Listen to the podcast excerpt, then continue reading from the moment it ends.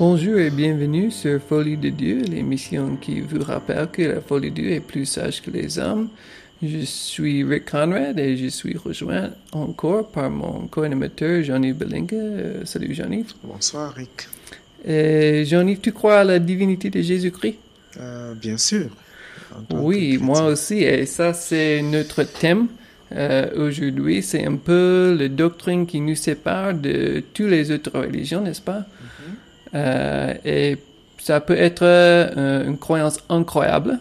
Euh, C'est évident que Jésus était un homme. Donc, comment pouvons-nous croire que Jésus soit un Jésus étant un homme peut être aussi Dieu? C'est assez incroyable, mais nous croyons que l'évidence biblique est assez claire aussi.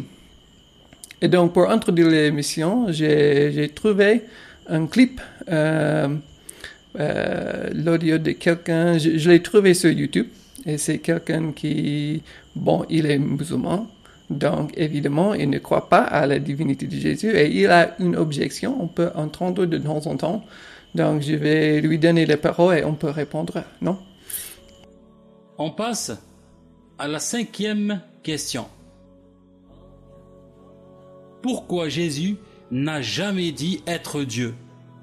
Ni qu'on doit l'adorer, ni qu'il est le créateur de l'univers.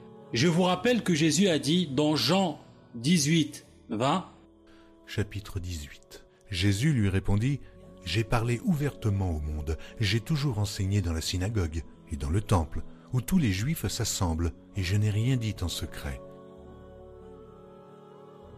Voilà, Jésus était clair. Les chrétiens doivent souvent interpréter des versets avec de la gymnastique mentale pour essayer de prouver sa divinité. Jésus aurait dû être clair. Je suis Dieu, adorez-moi.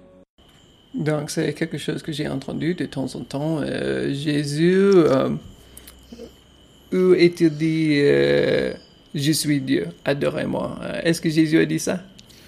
Euh, Jésus ne l'a pas dit clairement. Ou je suis Dieu, adorez-moi. C'est vrai. Mais cela ne veut pas dire qu'il n'est pas Dieu. Parce qu'en fait, quand on regarde clairement dans la Bible, de la Genèse à l'Apocalypse, si on regarde euh, dans certains livres spécifiques, on va se rendre compte effectivement que Jésus est Dieu et que euh, cela avait été annoncé, sa, sa venue, sa naissance et même par ses œuvres dans le Nouveau Testament. Donc, euh, ce sont des passages qui nous montrent qu'en fait, Jésus est Dieu. Parce qu'en fait, quand on voit, on a vu aussi des gens adorer Jésus. Et ces gens ne pouvaient pas adorer Jésus s'il n'était pas Dieu. Oui, exactement. Je, je, je le trouve un peu bizarre, oui, d'insister sur une phrase spécifique. Euh, ça me donne l'idée que peut-être il y a euh, l'évidence, mais on, on veut éviter l'évidence, et donc on va insister sur certains mots. Mais où est-ce qu'il a dit ça? Euh, Il n'a pas dit ça. donc, euh, mais c'est c'est pas pour ignorer ce qu'il a dit en vérité. Et donc, on va prendre comme point de départ les, les deux choses qui sont dans cette phrase euh, Je suis Dieu, adorez-moi. Donc, oui, Jésus n'a jamais dit adorez-moi, mais il a accepté l'adoration. Donc, je voulais commencer à Matthieu chapitre 14. C'est le moment où Jésus marchait sur l'eau. Et les disciples le voyaient, ils étaient effrayés, et puis ils le rejoignent dans le bateau. Euh, et donc, à ce moment, euh, chapitre 14 de Matthieu, verset 33, ceux qui étaient dans la barque vinrent adorer Jésus et dire, tu es véritablement le Fils de Dieu. D'autres traductions à se prosterner. Mais en tout cas, si on se prosterne devant quelqu'un et dit, tu es véritablement le Fils de Dieu, Bon, si tu, dis, si tu fais ça, ça, ça c'est l'adoration. Oui, puisque tu ne peux pas te prosterner euh, devant euh, ce que tu ne considères pas comme étant Dieu. Par exemple, il y en a qui se prosternent devant des idoles, mais ces idoles sont des dieux pour eux. Mais ces gens se prosternaient devant Jésus parce qu'en fait, ils savaient que Jésus est le véritable, le seul, unique, véritable Dieu qui doit être adoré. Oui, je peux parler de ce mot. Euh, le, mot en grec, c'est proskuneo. Et il y a deux fois dans le livre d'Apocalypse où Jean était bouleversé par ce qu'il voyait et il a essayé à se prosterner devant l'ange qui était avec lui. Il a essayé à, à le rendre prosterné. Et les deux fois, l'ange a dit, non, ne fais pas ça. Je suis serviteur de Dieu comme toi. Donc, si Jésus était simple serviteur de Dieu, euh, il aurait dû euh, dire, non, non, ne fais pas ça. Euh, euh, oui, tu peux, tu peux m'honorer, mais tu, tu ne peux pas m'a- m'adorer. Il y a d'autres fois qu'il a été adoré, euh, particulièrement après la, son résurrection. Euh, Donc, euh, Matthieu chapitre 18, euh, verset 9, les femmes l'ont adoré. Verset 17, les disciples l'ont adoré. Même chose en Luc chapitre 24, verset 52. Et peut-être le plus intéressant, c'est dans l'Apocalypse, chapitre 5.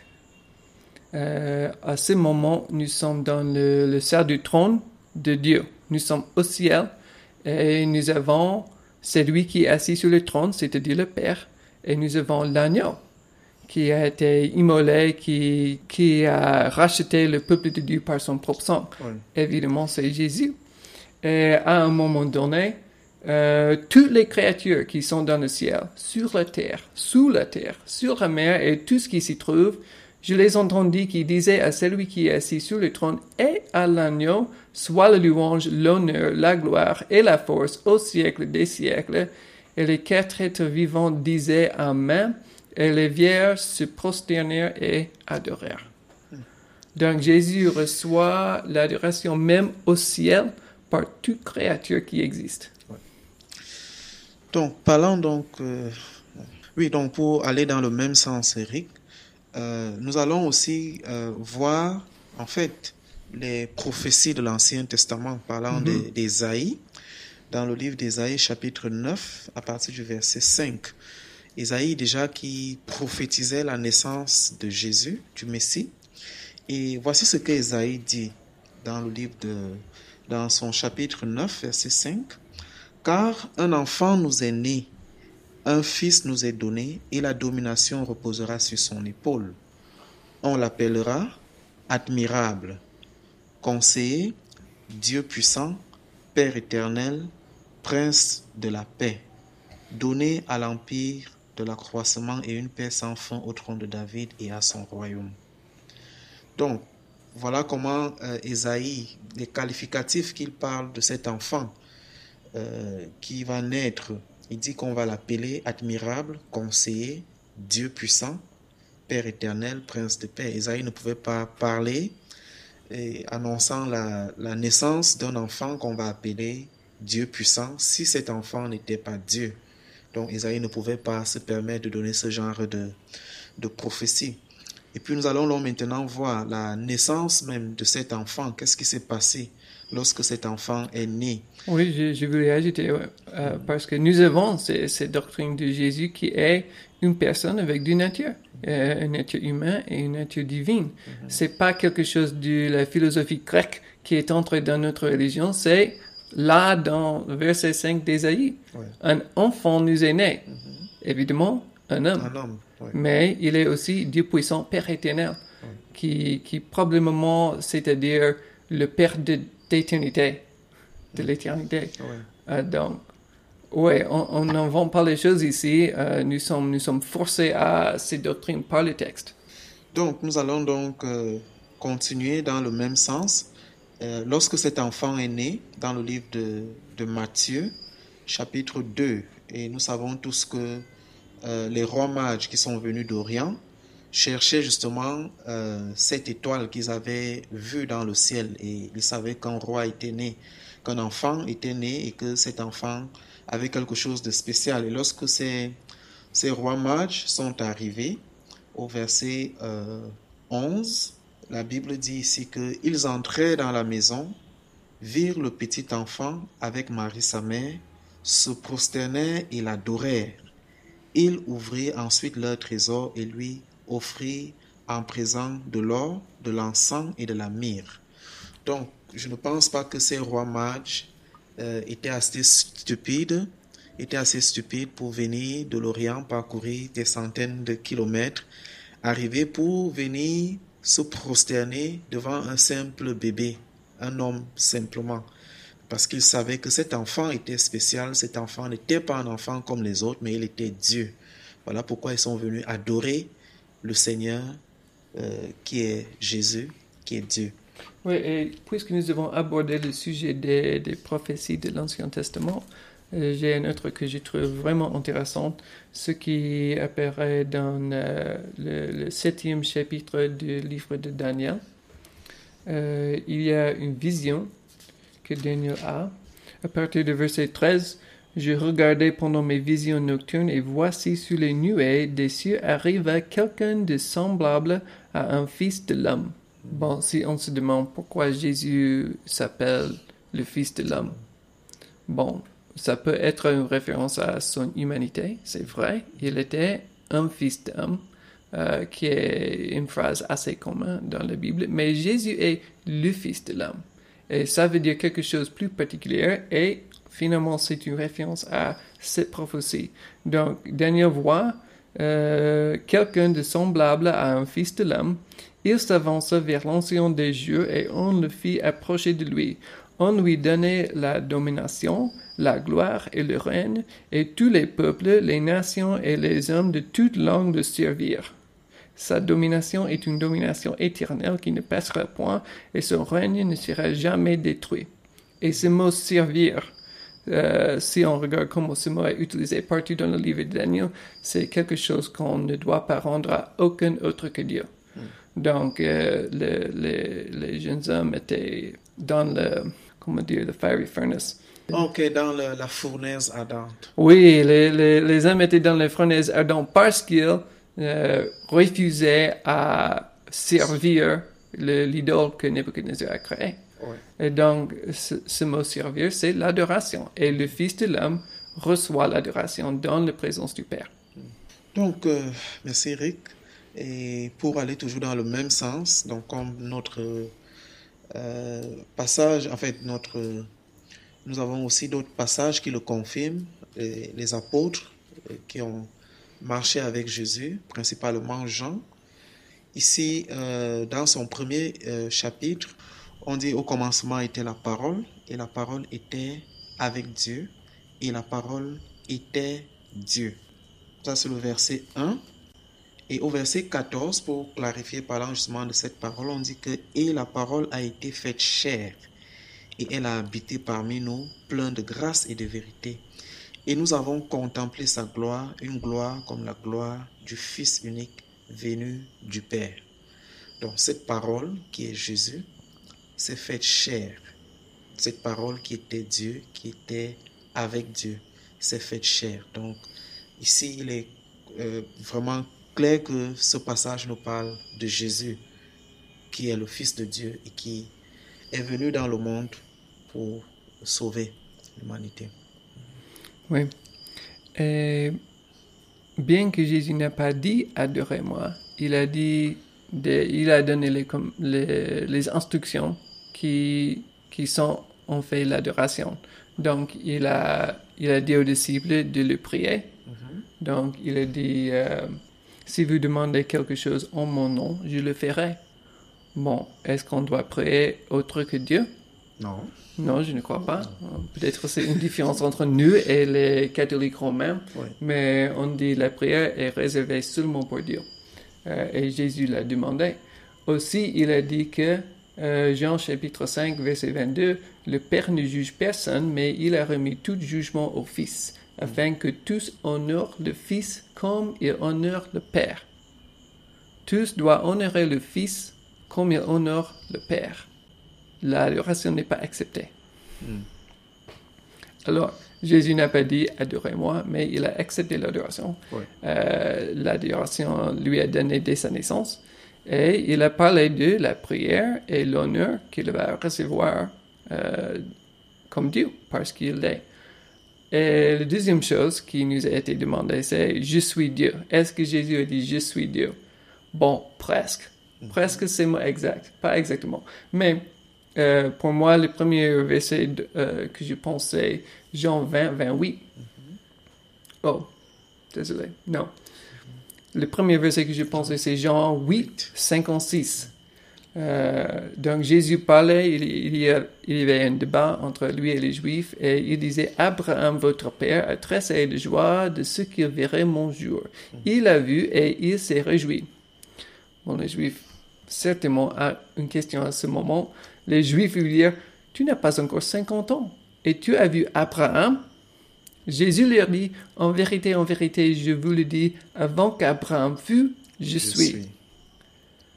Alors, si vous ne savez pas euh, le je suis qui, qui nous semble bizarre, ça doit être euh, j'étais. Mais Jésus dit je suis. Pourquoi? Parce que quand Dieu a parlé avec Moïse à la, la buisson, Moïse l'a demandé son nom. Et Jésus a dit, euh, le Seigneur a dit je suis.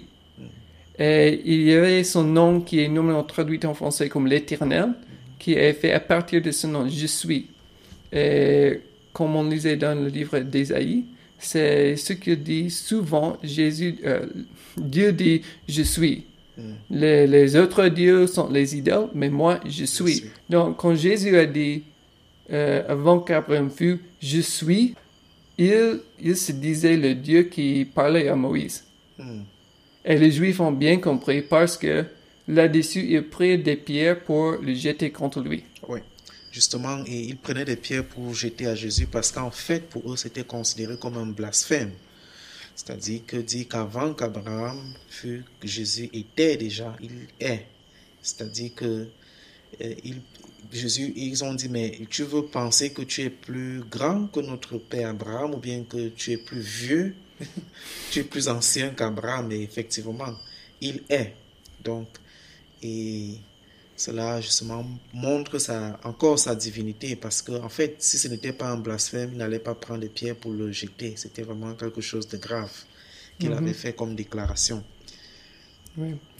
Et il y a d'autres versets dans Jean où il dit Je suis. Et le deuxième dans, euh, dans sa force, c'est plutôt dans le, même chapitre, euh, je crois que c'est verset 24. Et Jésus dit Si vous ne croyez pas que je suis, vous mourrez dans vos péchés. Donc, merci Eric pour aller aussi dans le même sens, parlant justement de- des œuvres de Jésus. En fait, Jésus est Dieu et nous savons que seul Dieu a le pouvoir de pardonner les péchés. Et ça, c'était bien connu pour les Juifs dans l'Ancien Testament et même au temps de Jésus. Donc, euh, nous avons euh, cet épisode de cet homme paralytique et au verset euh, chapitre euh, 5 De, vers- euh, de Luc, chapitre 5, verset 24, Jésus dit, Or, afin que vous sachiez que le Fils de l'homme a sur la terre le pouvoir de pardonner les péchés, je te l'ordonne, dit-il au, paralytique, lève-toi, prends ton lit et va dans ta maison. Donc, il a dit clairement qu'il a le pouvoir ici de pardonner les péchés. Et seul Dieu, s'il n'était pas Dieu, Oui, ouais, c'est, en fait le conflit là. Parce que quand le paralytique est, est- est mené vers lui, il dit Tes péchés sont pardonnés. Oui. C'est la première chose qu'il a dit. Et les Juifs, ils n'ont dit rien, mais Oui. ils ont pensé dans leur cœur Mais qui peut pardonner les le péchés sauf. Dieu? Oui. Et les, les Juifs, à ce moment, n'avaient pas tort. C'est vrai que seul Dieu peut pardonner les péchés. Et cet homme n'a pas péché contre Jésus comme homme. Bon, il n'a pas connu Jésus. Mais Jésus peut pardonner tous ses péchés contre n'importe qui. Comment? Comment ça? Parce qu'il est Dieu. Et, donc Jésus a pris cette autorité. Il dit oui, le Fils de l'homme a l'autorité à pardonner les péchés sur la terre. Et comme preuve, lève-toi, marche.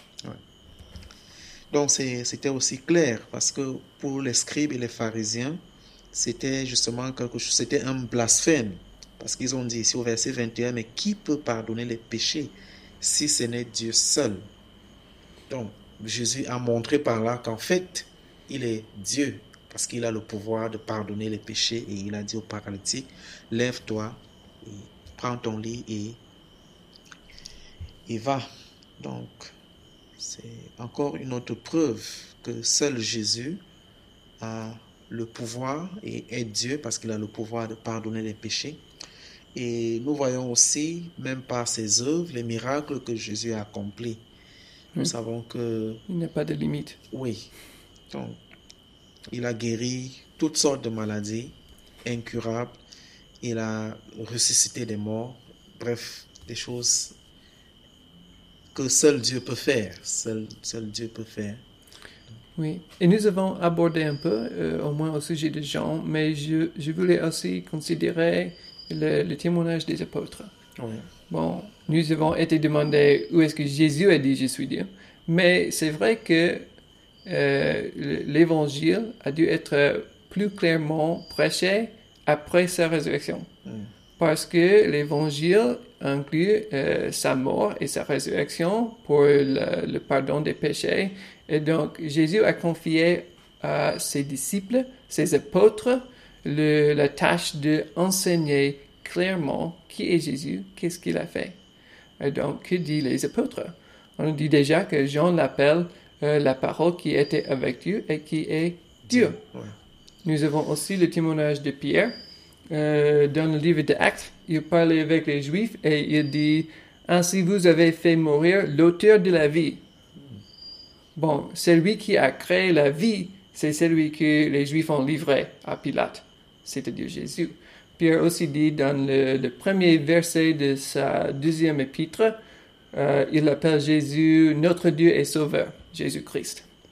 Paul a une expression euh, assez similaire en Tite, chapitre 2, verset 13, Notre grand Dieu et Sauveur, le Christ, Jésus. Et il appelle aussi en Colossiens 2, verset 15, euh, il dit de Jésus, car en lui habite corporellement toute la plénitude de la divinité.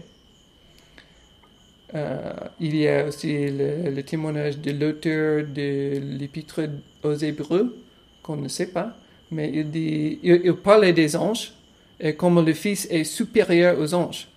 Et à ce moment, il dit, euh, mais il dit au Fils, ton trône, ô Dieu, est éternel. Mm. Il cite l'Ancien Testament où le, le psalmiste parle de l'éternel et il parle de Jésus comme l'éternel qui a euh, un trône éternel. Donc les apôtres sont assez clairs. Pas, simplement dans le mot Dieu, parce que le mot Dieu est normalement réservé pour le Père dans le Nouveau Testament. Mais parfois c'est utilisé pour Jésus, donc c'est assez clair. Euh, mais c'est la façon dont les apôtres parlent de Jésus, euh, parlent de sa gloire et les choses comme ça qui, qui nous assistent. C'est vraiment, euh, ils l'ont vu comme Dieu. Il n'y a pas une autre interprétation qui peut être acceptée. Il n'y a pas une autre interprétation qui, qui marche avec le texte que nous avons. Et parlant justement de- des attributs de Dieu, nous savons que Dieu est lumière. Et dans le livre de Jean, chapitre 8, verset 12, Jésus euh, dit ceci. Jésus leur parla de nouveau, Je suis la lumière du monde. Celui qui me suit ne marchera pas dans les ténèbres, mais il aura la lumière de la vie. Donc, Jésus dit qu'il est la lumière du monde. Donc, parlant justement de ces attributs de Dieu, Dieu est lumière. Donc, si Jésus est lumière, est la lumière du monde, ça veut dire qu'automatiquement, il est Dieu. Oui, et on peut ajouter que Jésus a dit que ses paroles sont éternelles. Éternel. Euh, L'auteur de- des, des Hébreux a dit encore que Jésus-Christ est le même hier, aujourd'hui et à jamais. Seul Dieu ne change pas. Euh, sa- sa- son pouvoir, on, on voit évidemment dans les évangiles. Bon, on a parlé de pas mal de passages Ouais. et on en parle brièvement. Euh, parfois, le- le- pour moi, le problème de ce sujet, c'est parce qu'il y a un très, très, très grand nombre de versets dont on doit parler pour exhauster le sujet de la divinité de Jésus-Christ. Et c'est mieux si on peut parler dans les profondeurs. Parce que si on parle vite, quelqu'un peut avoir une objection et on ne répond pas. Mais si on voulait parler en profondeur de tous les versets qui parlent de la divinité de Jésus, ça nous faudrait 24 heures. Et je ne crois pas que les auditeurs vont euh, écouter un tel podcast. Donc, ce que je vais ajouter, c'est que c'est loin de la limite de ce dont on peut parler quand on parle de la divinité de Jésus. L'autre chose, peut-être il faut ajouter, c'est que il y a des versets, n'est-ce pas, qui semblent à nier la divinité de Jésus. Donc parfois les gens vont parler de euh, le Père est plus grand pour moi, ou le fait que Jésus ne savait pas l'heure de son retour. On n'a pas de temps pour répondre à tous les versets comme ça maintenant. Mais en général, la réponse va être que Jésus n'était pas seulement Dieu, mais il était aussi un homme. un homme, oui, vrai homme et vrai Dieu. Ça, c'est nécessaire. Et s'il n'était pas homme, il ne pourrait pas être notre euh, représentatif devant le Père. Oui. Et il ne pourrait pas accomplir le salut des hommes. Mais s'il n'était pas Dieu, euh, il ne pourrait pas l'accomplir non plus, parce qu'il n'aurait pas le pouvoir de donner sa vie et le reprendre. Donc, quand on voit les versets comme Jésus ne savait pas l'heure de son retour, c'est évident que c'est selon sa nature humaine qu'il ignorait quelque chose. Selon sa nature, il, il a même appris certaines choses. Il était enfant, il a, il a appris comment marcher, il a appris comment parler et écrire et les choses comme ça. Donc, oui, selon sa nature humaine, il avait l'ignorance. Mais selon sa nature divine, il savait tout. Oui. Il connaissait tout et il connaissait même, puisque nous savons que seul Dieu connaît les pensées de- des cœurs des hommes. Parce qu'en fait, c'est la chose la plus euh, secrète qu'un homme puisse avoir. Et que seul Dieu peut connaître les pensées qui sont dans nos cœurs. Mais il connaissait tout jusqu'aux pensées des cœurs des hommes. Donc, euh, cela justement confirme le fait que euh, Jésus est Dieu. Et ça, ça se trouve dans le livre de Matthieu chapitre 9, verset 4. Et Jésus, justement, parlant de, de ce qui s'est passé avec le paralytique, et Jésus, connaissant leurs pensées, dit, pourquoi avez-vous de mauvaises pensées dans vos cœurs? Donc, c'était une fois de plus la confirmation qu'il qu'il est Dieu. Parce qu'il n'y a qu'un un homme, ce qu'il a de plus secret en lui, ce sont ses pensées. Je crois que si je ne te dis pas ce que je pense, tu ne peux pas le savoir. Mais la Bible nous dit que Dieu sonde les cœurs et les reins. Il connaît les pensées les plus profondes. Mais Jésus avait cette connaissance-là. Il a pu confronter même ses pharisiens et ses scribes. Et, la conclusion, peu peut être que dans la vie de Jésus, nous avons quelque chose d'incroyable. C'est pas que Jésus nous a, euh, bon, chaque fois, c'est pas que Dieu nous a envoyé un prophète. C'est pas que Dieu nous a envoyé un roi. C'est pas que Dieu nous a envoyé un homme de n'importe quelle euh, capacité. Mais Dieu nous a envoyé son Fils. Dieu était parmi nous. Ça, c'est le sens du nom Emmanuel. Dieu parmi, nous. Donc, Dieu n'est pas loin. Dieu, Dieu est venu chez nous pour nous sauver. Et donc, nous avons cette assurance que euh, le Père nous aime tant, qu'il a envoyé Jésus, qui est Dieu, qui est le Fils de Dieu, qui est venu nous sauver. Et donc, euh, c'est quelque chose que je ne trouve pas dans au- aucune autre religion. Et ça, c'est quelque chose d'incroyable pour nous.